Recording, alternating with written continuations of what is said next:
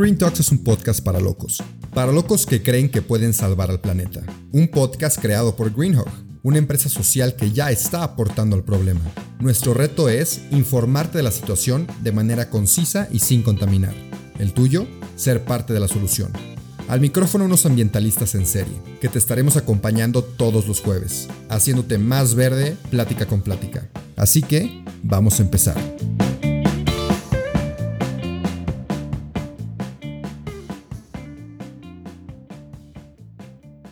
Perfecto, pues bienvenido Kike, ahora sí, a este episodio de Green Talks. Ya veremos de qué trata, ya veremos de qué hablamos, pero primero quiero saber un poquito más de ti, quién eres, qué haces, qué te ha hecho llegar a donde estás y pues platícanos quién es Kike.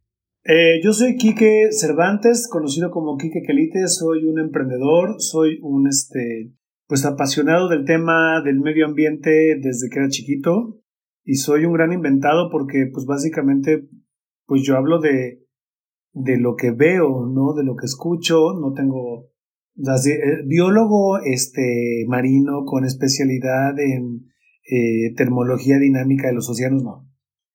Yo no soy ese, yo te hablo desde lo que veo de visitar el campo, desde lo que veo platicando con la gente en las zonas rurales y mi visión del cambio climático, pues creo que es una visión muy práctica de lo que sí está pasando de lo que está sucediendo en la parte social y no solo la estadística, ¿no? Sino lo que va a empezar a pasar socialmente y lo que ya está pasando porque me lo cuentan. Simplemente hablo mucho con mucha gente, ¿no? Oye, y dijiste tu visión del cambio climático, le explicaste más o menos, pero en sí, ¿cuál es tu visión del cambio climático? ¿En qué estamos ahorita? Pues estamos en la mayor crisis de, de derechos humanos y de derecho a la alimentación del mundo y este, y yo salgo a la calle y veo miles de casas con arbolitos navideños. me da mucha risa eso. O sea, o sea explícame eso de los arbolitos. Pues es muy sencillo. O sea, la, la mayor, eh, la mayor causa de la, del cambio climático es la quema de combustibles fósiles para producir energía.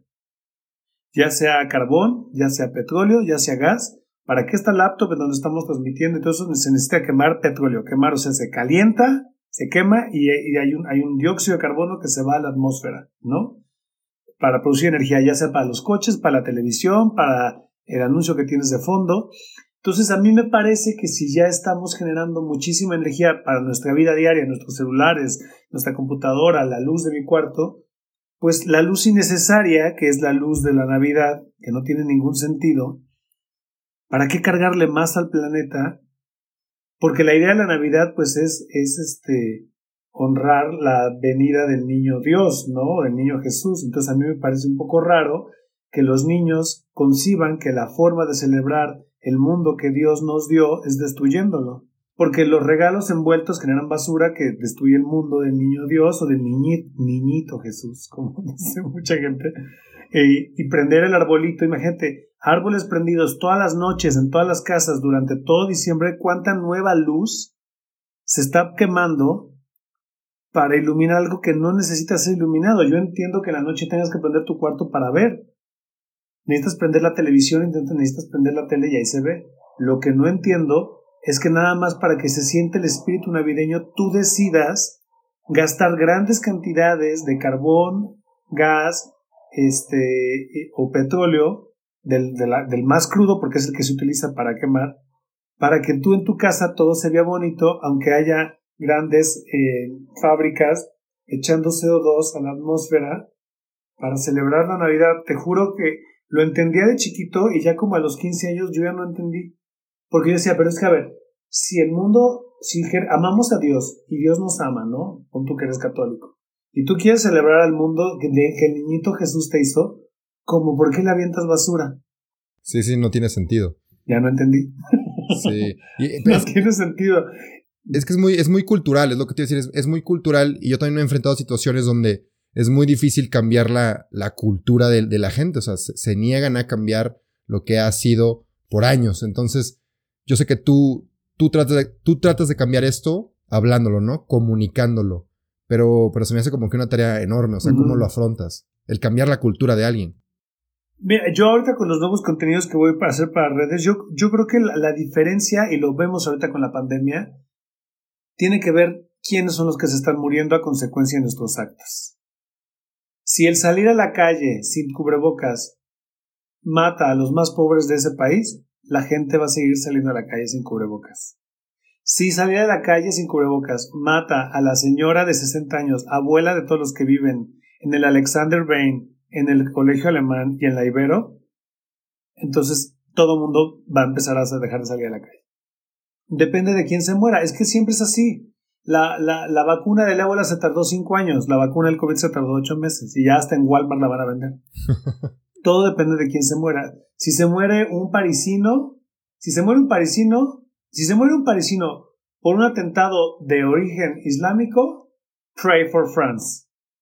Si se muere un si se mueren 300 iraquíes por un atentado de origen, eh, dije mal la palabra, eh, corrijo la palabra, no de origen islámico, eso, es completamente eh, ignorante. Si se muere 300 iraquíes, iraquíes por un atentado de un, de, por, un, por un grupo terrorista, nadie dice pray for Iraq.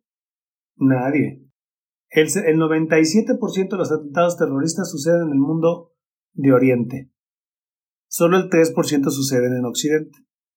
Pero cuando sucede en Occidente, pray for France, pray for London, pray for Belgium, ¿no? Eh, pray for, yo digo, y pray por todos, no solo por Bélgica, por Irak, por Qatar, por Tailandia, por todos. Y es lo mismo con la pandemia y es lo mismo con el cambio climático. Lo que pasa es que las víctimas de cambio climático en México pues son los migrantes, son las, las personas en las comunidades más pobres donde ya no está lloviendo, eh, es Centroamérica. Entonces por eso no nos parece normal prender el arbolito en plena crisis ambiental. Pero hoy por hoy está mal visto que en plena crisis de COVID tú salgas y en cubrebocas llegas a una fiesta porque eso deviene en que la gente se puede morir. Pero si tú prendes un arbolito navideño en plena crisis ambiental, deviene en que la gente se va a morir. Solo que esa que se va a morir es una persona que está en una comunidad rural que, dada que la contaminación afecta más eh, el ciclo del agua y entonces ya no siembra el maíz y tiene que emigrar y entonces se expone a subirse al tren de la bestia donde los, los carpos del el narcotráfico lo va a empezar a, a, hacer trata con esa persona y como esa historia nunca llega a, a Denise Merkel, entonces prendo mi arbolito navideño. Pero si las que se estuvieran, las, personas que estuvieran siendo tratadas y se murieran de hambre y de sed y de hambre fueran las chicas de la náhuac, automáticamente las alarmas del mundo se prenderían, o por lo menos las de la Ciudad de México. O sea, no está mal descubrir que eres hipócrita. Lo que está mal es que creas que no eres hipócrita. Todos somos hipócritas. Yo soy hipócrita en muchas cosas. O sea, no, no es tan mal saberte mala onda. El, el, problema es andar por el mundo creyendo que no lo Exacto. Exacto. Sí, sí, sí. Entonces es lo mismo con el cambio climático. Entonces ahora todo el mundo, la producción de, de plástico para desechables es enorme. O sea, imagínate, te dicen, bueno, es que el unicel ya se recicla. Tienes a todo un planeta produciendo mucha energía para producir un plato unicel que se utiliza solo 5 minutos y luego tienes que utilizar energía para reciclarlo. Entonces no tiene sentido. Cuando si haces, te, toma la misma energía hacer un plato de plástico duro que lo lavas y te dura 10 años que para hacer un plato de unicel. La diferencia es que uno cuesta 5 pesos y el otro cuesta 5 pesos por 10, por 10 piezas. Y entonces ahí es cuando se desnuda la hipocresía de decir, lo que pasa es que ahorita yo me quedo en casa y por eso pido comida a domicilio. Sí, pero todos esos envases, nada más imagínate un paquete de tacos, la charola de los tacos, le ponen un plástico. Luego los limones vienen en otro, en otra, en otro chuchurito. Luego la salsa, ¿no? Luego la, luego este, la, cebolla, ¿no? Luego pediste una bebida y además unos frijoles charros, que eso sí vienen en cel. O sea, tú ya generaste un kilo de basura para algo que duró cinco minutos, en, te lo comiste en cinco minutos. Y entonces tú lo agarras, lo pones en, en, la bolsa de cartón, que aunque sea cartón, genera, se genera mucho, lo pones y lo tiras a la basura. ¿Dónde va a terminar esa basura confinada? ¿Junto a las lomas de Chapultepec? No. Sí, no. Y también hablas mucho de, hipocresía, que estoy de acuerdo, pero siento que otro factor muy importante es, la ignorancia, porque mucha gente de verdad no está ni siquiera consciente que existe un problema. No sé si me voy a entender. ¿Qué opinas de eso? Y eso para mí es la mayor señal de la hipocresía. Ok. O sea, justamente el decir es que la gente es ignorante y te lo, mira, yo he ido a muchas comunidades donde te sirven la comida en comunidades rurales que según que la madre tierra y que todo el rey te dicen, te sirven la comida eh, eh, en Unicel y hay, hay, gente que defiende, o sea, es muy chistoso, ¿no? A la gente con dinero se le perdona, no se le perdona que genere basura, pero a la gente con menos recursos sí que porque es ignorancia, no es ignorancia, porque esa persona, si hace polvo ese unicel, no se lo va a dar de comer a su hijo. okay. No lo va a poner en el agua de limón. Todos sabemos perfectamente qué contamina y qué no contamina. Ahora entiendo que el Ariel tal vez no, o entiendo que no sepas que el bardal del coche, si la avienta, pero es, o sea, hacernos creer que no sabemos, claro que sabemos y sabemos lo que es natural y sabemos lo que es sano. Por supuesto que lo sabemos. No, o sea, nadie, nadie va a llegar y se va a comer el plástico. O sea, va y lo tira a la basura y como, como sabe que es dañino, ni te importa, lo tiras y lo avientas al a que el señor de la basura se lo lleve. Todos sabemos que lo sano es usar un plato y lavarlo, solo que nos da flojera. Nos da flojera lavar los platos, nos da flojera lavar los cubiertos.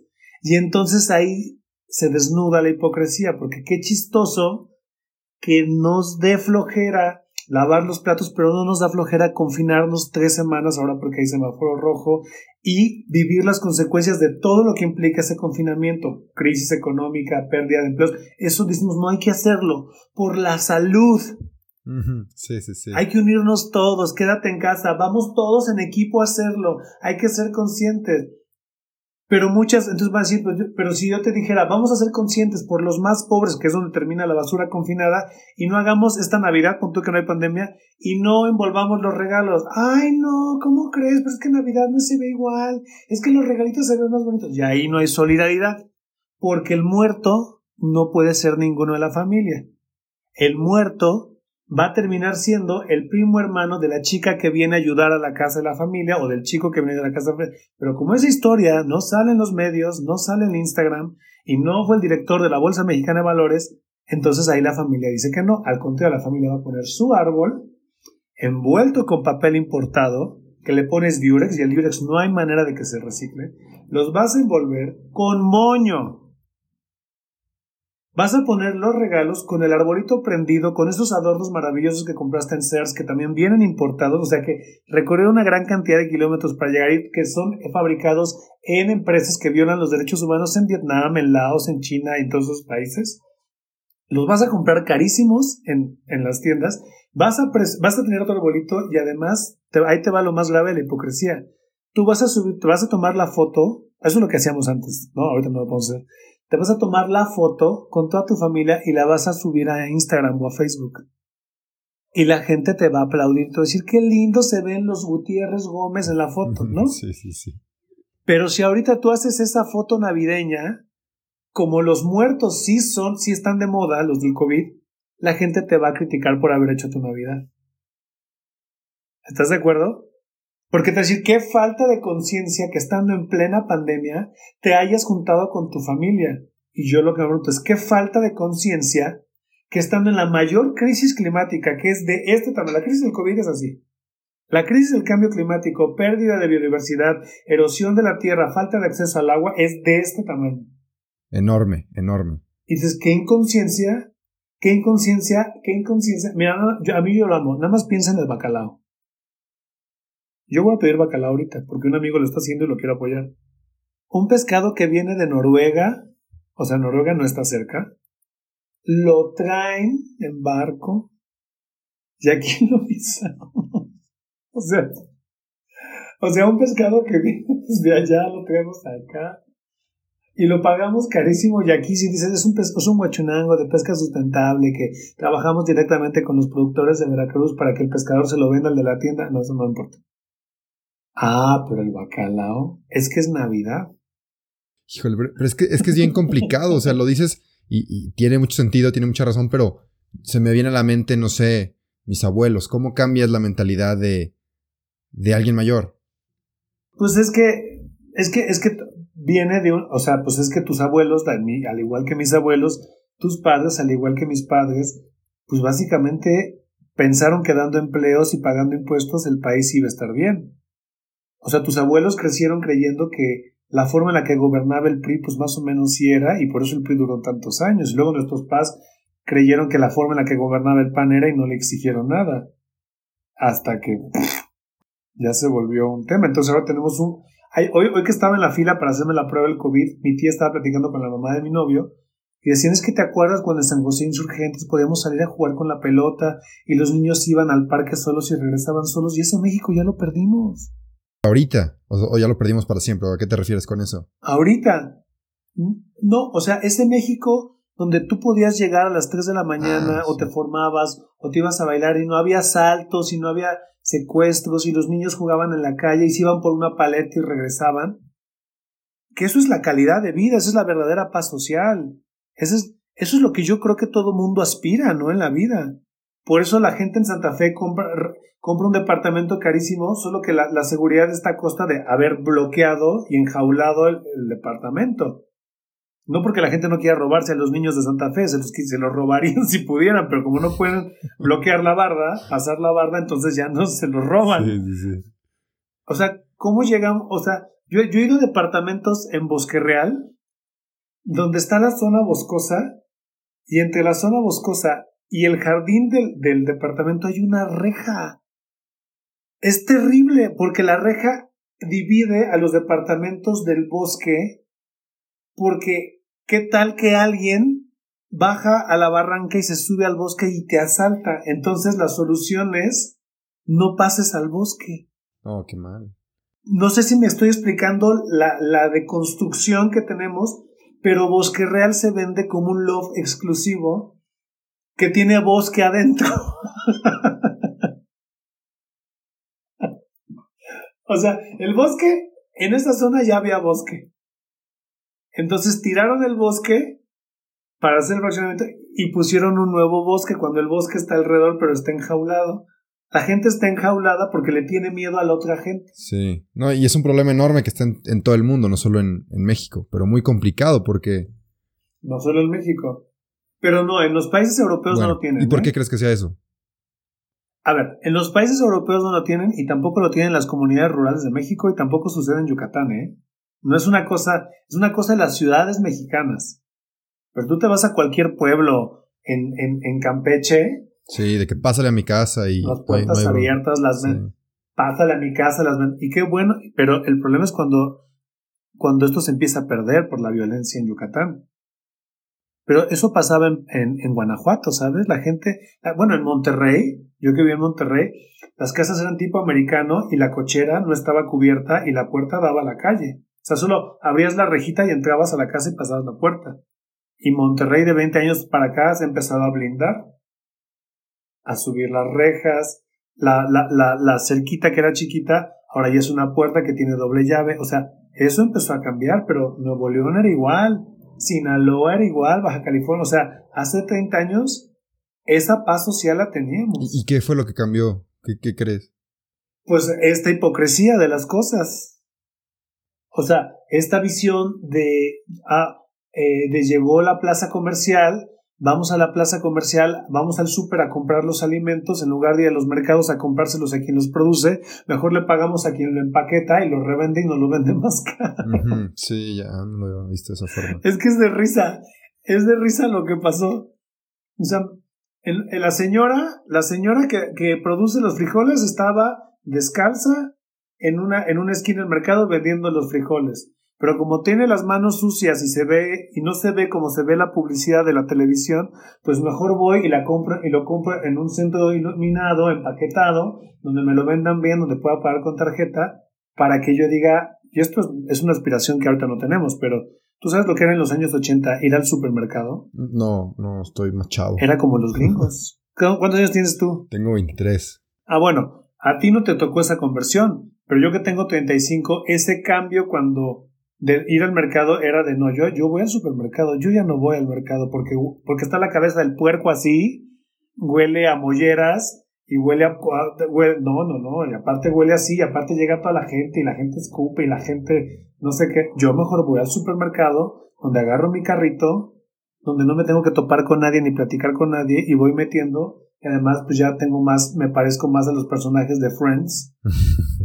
que, o a los que veo en la televisión, entonces ya me parezco a todos ellos y mejor voy al súper y como yo aspiro hablar inglés, hacer blanco, hacer, de, hacer del primer mundo, pues hago eso. Entonces ya mejor compro los frijoles empaquetados. Aunque la doñita, porque eso sigue pasando en, mi ciudad natal, en Cuauhtémoc, que trae los frijoles recién cosechados, de este tamaño, grandes, los ayocotes, que ella sembró, que se subió a su combi, bajó, los tiene ahora y los vendía ahí, ya a ella no se los compro, porque además habla raro, habla una lengua que yo ni siquiera entiendo y esa lengua no es el inglés. Pero bueno, digo, creo que se está, no sé si sea muy positivo esto o muy optimista, pero creo que se está poniendo de moda como tendencia el regresar a las raíces, al orgánico y apoyar mucho lo local. Hay un movimiento muy grande de, lo, apoya local, ¿no?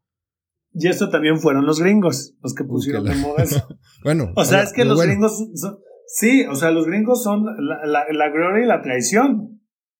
O sea, el, el, el, 21, el 20 de diciembre se cumplen 31 años de la, de la invasión de Estados Unidos a Panamá, con donde con armas químicas, eh, imagínate, el ejército de Panamá, que dos son tres personas, agarraron, los exterminaron, tienen una demanda en la Corte Interamericana de Derechos Humanos, esos son los gringos. Y los gringos también son los que vienen a México y dicen, oh, Oaxaca is wonderful, mole negro. Y cuando los gringos dicen, oh, mole negro, los mexicanos dijimos, ¡Ah! Oaxaca, no mames, es increíble. Y ahora Oaxaca está atascado y los propios mexicanos dijeron, oh, bueno, Oaxaca. Y, también llegaron y dijeron, oh, San Miguel de Allende, beautiful city. Y los, mexicanos, ¿de qué hablas? Ciudades bonitas, eh, Bruselas, Ámsterdam, y oh, San Miguel de Allende. Y ya volteamos a ver San Miguel de Allende. Así somos. Es mucho así el mexicano, sí, sí, sí, el, tirarnos solitos, ¿no? ahí, te, Ahí tengo un ejemplo clarísimo. Una amiga me manda una foto de una marca de superfoods gringa y me dice, oh my God, I have pinole. y yo, ¿qué dijo? Pinole. Ah, pinole, pinole. Ay, ¿qué tiene? Oh, todo mundo está comiendo pinole en Sausalito. Le digo, eh, we use a pounder. O sea, se lo ponen al licuado porque es proteína, porque es súper no sé qué. Y aparte, como viene de maíces de colores, morado y azul, ah, pinole azul, pinole mm. morado. Y entonces los gringos, oh my god, es 10 dólares the bag. Y entonces comen el pinole. Y yo, claro, pues es que el pinole es buenísimo, lo producen en Milpalta, aquí a 20 kilómetros de nosotros. Y aquí no, aquí ¿qué hacemos? Traemos el camu camu y la maca que quién sabe de dónde viene Ah, y, es lo que le ponemos. No, amiga, es que si le pones matcha a tu licuado, es buenísimo. Güey, amaranto. No, es que me hice un bowl de quinoa y la quinoa viene de Perú. ¿Y sabes qué está pasando en Perú? Que la gente de Perú ya no come quinoa por el sobreprecio de la quinoa. ¿A poco? No marches. Sí. Exacto. Porque ya se puso carísima. Porque, ¿qué hace en México la quinoa si nosotros tenemos el amaranto? Sí, el amaranto es un fregón. Es que la quinoa tiene mil y un propiedades que sirven para... ¿Y el amaranto qué? Sí, exacto. El amaranto además se produce en Tláhuac. ¿Qué es Tláhuac? Ah, pues es una de las 16 alcaldías de la Ciudad de México donde hay una zona lacustre, donde se sigue creciendo, donde hay peces, donde hay ranas, donde... Ah, pero como en Tláhuac roban y no es... Y, y así está rarito, entonces ahí no voy. Yo sí, sí me explico cómo se fue deconstruyendo. Yo lo pongo siempre como ejemplo. Cuando inauguraron Perisur en el 82, 83, si tú has ido a Perisur, ubicas Perisur o Perinorte. Perisur, la plaza, el centro comercial Perisur. No, no, no, perdón. ¿Tú, dónde vives? Yo en San Luis Potosí, a lo mejor por eso. Ah, con razón, con razón. Bueno, galerías, ya, ya. Galerías San Luis Potosí. Ubicas Galerías San Luis Potosí. Sí, sí, eso sí. Tiene Galerías San Luis Potosí cuando se abrió ¿Tiene sistema de transporte público masivo para llegar ahí? No. ¿O tiene un estacionamiento enorme para que la gente llegue en coche? Un estacionamiento enorme. Tiene un Claramente. Ya desde ahí, desde la, desde la política pública y urbanista es, aquí se beneficia el que tiene dinero y si no tienes dinero queremos que trabajes toda tu vida como un caballo con la zanahoria enfrente tratando de conseguirte el coche. En lugar de haber dicho, si vamos a ver algo como, como Galería San Luis Potosí, donde van a llegar a trabajar mil personas diario, pues hagamos una línea de metrobús que conecte el centro de la ciudad con Galería San Luis Potosí para que la gente en lugar de pasar dos horas y media en el tráfico pase 45 minutos solo por derechos humanos, ¿no? ¿Qué hicimos? Hagan la plaza comercial para que llegue la gente con coche, para que todo el mundo aspire a tener coche para que la gente compre más coches y así se nos saturen las avenidas de San Luis Potosí. Sí, como muchas otras ciudades grandes. Y eso es lo que pasó. Como todo lo que, como todo lo que ha pasado. Y en lugar de decir, vamos a que el Parque Tangamanga se vuelva un centro cultural, turístico, eh, social, ambiental, deportivo. Ah, no, ¿hasta cuándo pasó? Hasta que el Spartan Race llegó al Tangamanga Park. Ahí pasó. Y ahí todo San Luis dijo, oh, nuestro parque. ¿O no? Sí. ¿O no pasó? Igual con el cerro pasó mucho. Ahorita con la pandemia, ya todos se van al cerro cuando antes estaba solito el cerro, bien a gusto. Y ya no. Claro.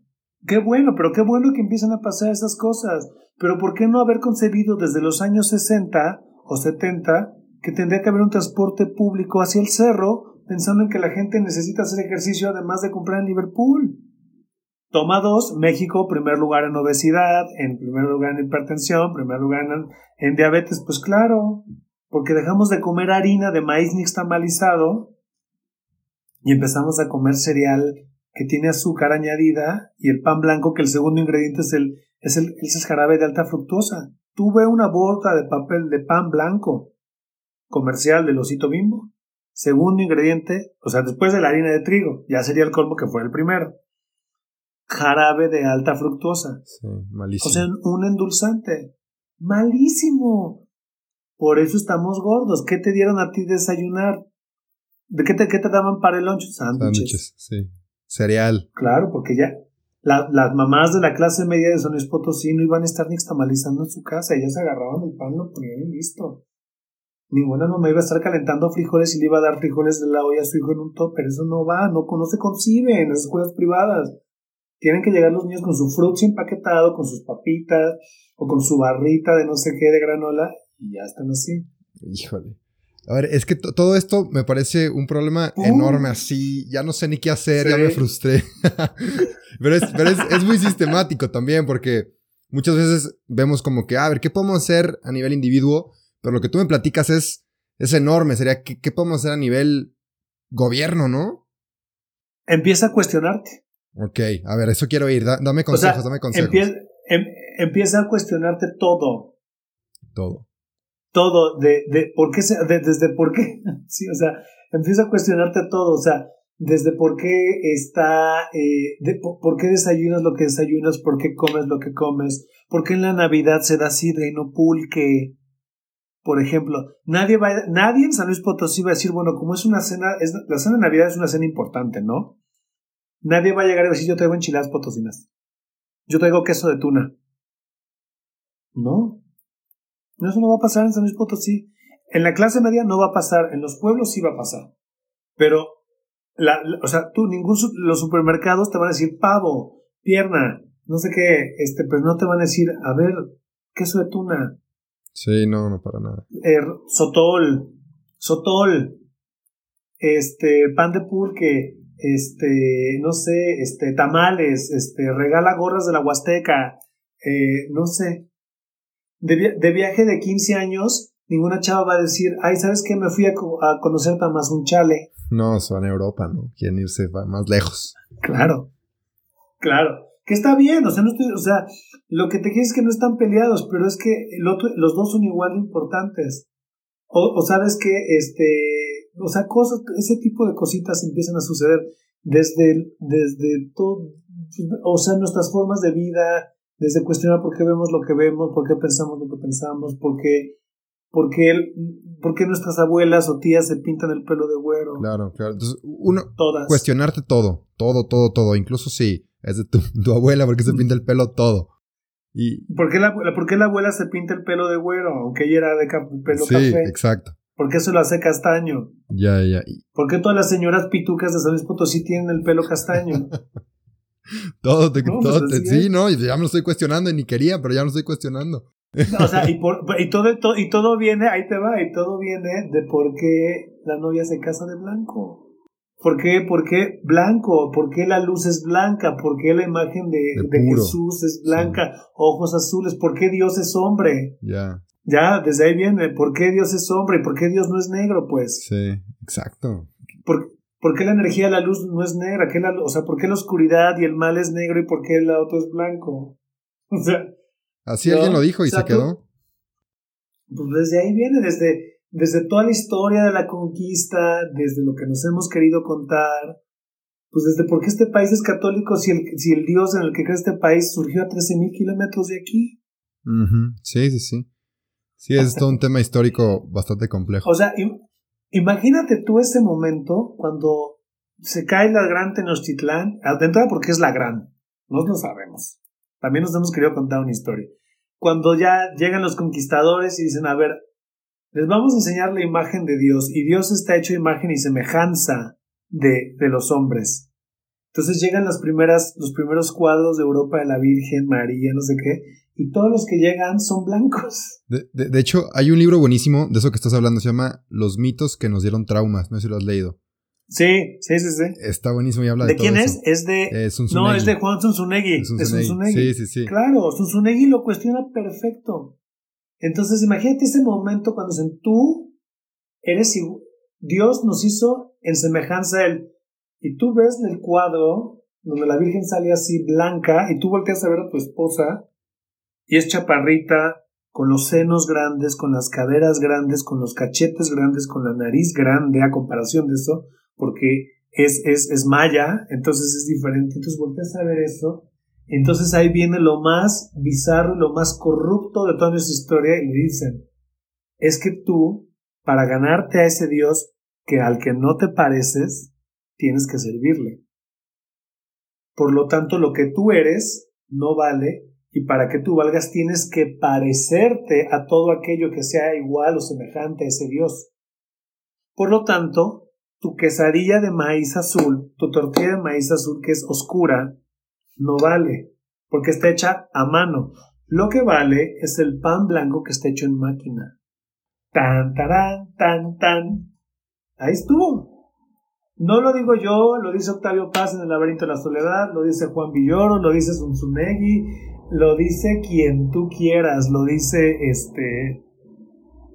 No sé, o sea, no estoy pensando en qué mujer, o sea, cualquier, cualquier ensayista te lo va a decir, este, no sé, lo dicen todos. Ahí está. Otra es leer también, o sea, ponte a leer y, te va a ayudar mucho a ese cuestionamiento que nos tenemos que hacer. Leas un Zunegui. Sí. A Juan, a Juan, sí, exacto. te va a decir los mitos que nos dieron de ahí está, entonces también, ¿no? Y, y también la, la, la europeización de, Entonces vemos a los aztecas con unos cuerpos fornidos, pero unos peinados increíbles, pero unas pestañas, o sea, o sea, y las, los vemos también europeizados, ¿no? Así preciosos, en esa visión con cuerpos musculosos cuando tampoco necesariamente éramos, eran, éramos, ¿eh? porque no, eran así. No, no, claro que no. Y ahora el folclore mexicano se ha transformado pues también en eso, ¿no? Unos chongos preciosos con unas pestañas postizas preciosas, con unas bocas rojas preciosas y así se baila el, el, el, son de la negra.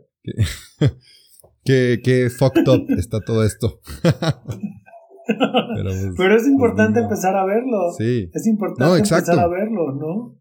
Exacto, sí, y, frustrarte, o sea. Ay, güey. Sí, sí, sí, sí. Y bueno, se, nos, se nos acaba el tiempo, pero quisiera que antes de que te me fueras nos dijeras, porque esto es demasiado grande, sigo insistiendo, entonces quiero que lo aterricemos a, a, no sé, tres pasos, tres consejos. Digo, yo sé que no se trata de esto, pero ¿qué podemos hacer? Uno es cuestionarnos, ¿no? Pero ¿qué otras dos cosas nos puedes decir para, para hacer algo más, ¿no? Para no quedarnos en, en hipocresía y en ignorancia.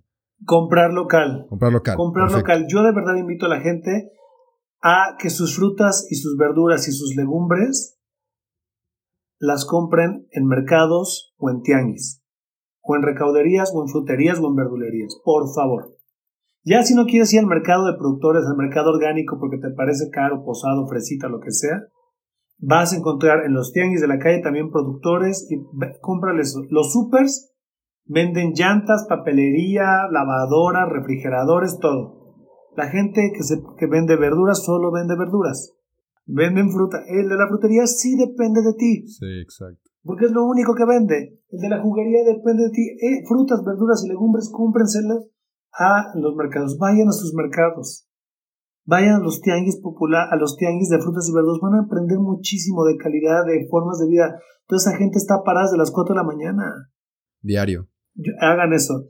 Y tercero, sí, o sea, pues eso, empieza a cuestionar a tu mamá, así de, mamá, es que, es que voy rápido, es que no voy al super, mejor ahí hago todo, no, mamá, hay que, hay que revelarnos a la, a la comodidad de las cosas. Perfecto. Y antes de que nos vayamos, quiero un consejo, pero de vida. Ya no tanto de sustentabilidad, sino un consejo de vida que me puedas dar. Si queremos, o sea, si quieres vivir feliz, yo diría, hay que ser descaradamente desvergonzados, para decirlo como lo que estoy diciendo yo. Hay, que quitarnos, o sea, para vivir feliz hay que, lo mismo que hay que hacer con la forma en la que comemos, lo mismo con nuestros hábitos de vida, con nuestros pensamientos, con nuestros miedos, con nuestros amores, con nuestros apegos, hay que deformarlos, porque creo que estamos sufriendo muchas veces de a gratis. Y todos nos merecemos lo mejor, no venimos a sufrir, aunque la iglesia te quiera crecer creer que sí. Eso fue todo por hoy, pero no te apures, estaremos de vuelta el próximo jueves en todas las plataformas. Si te gustó, te informó o te caímos bien, comparte este episodio. El planeta y quien lo escuche te lo van a agradecer. Nos vemos la próxima semana.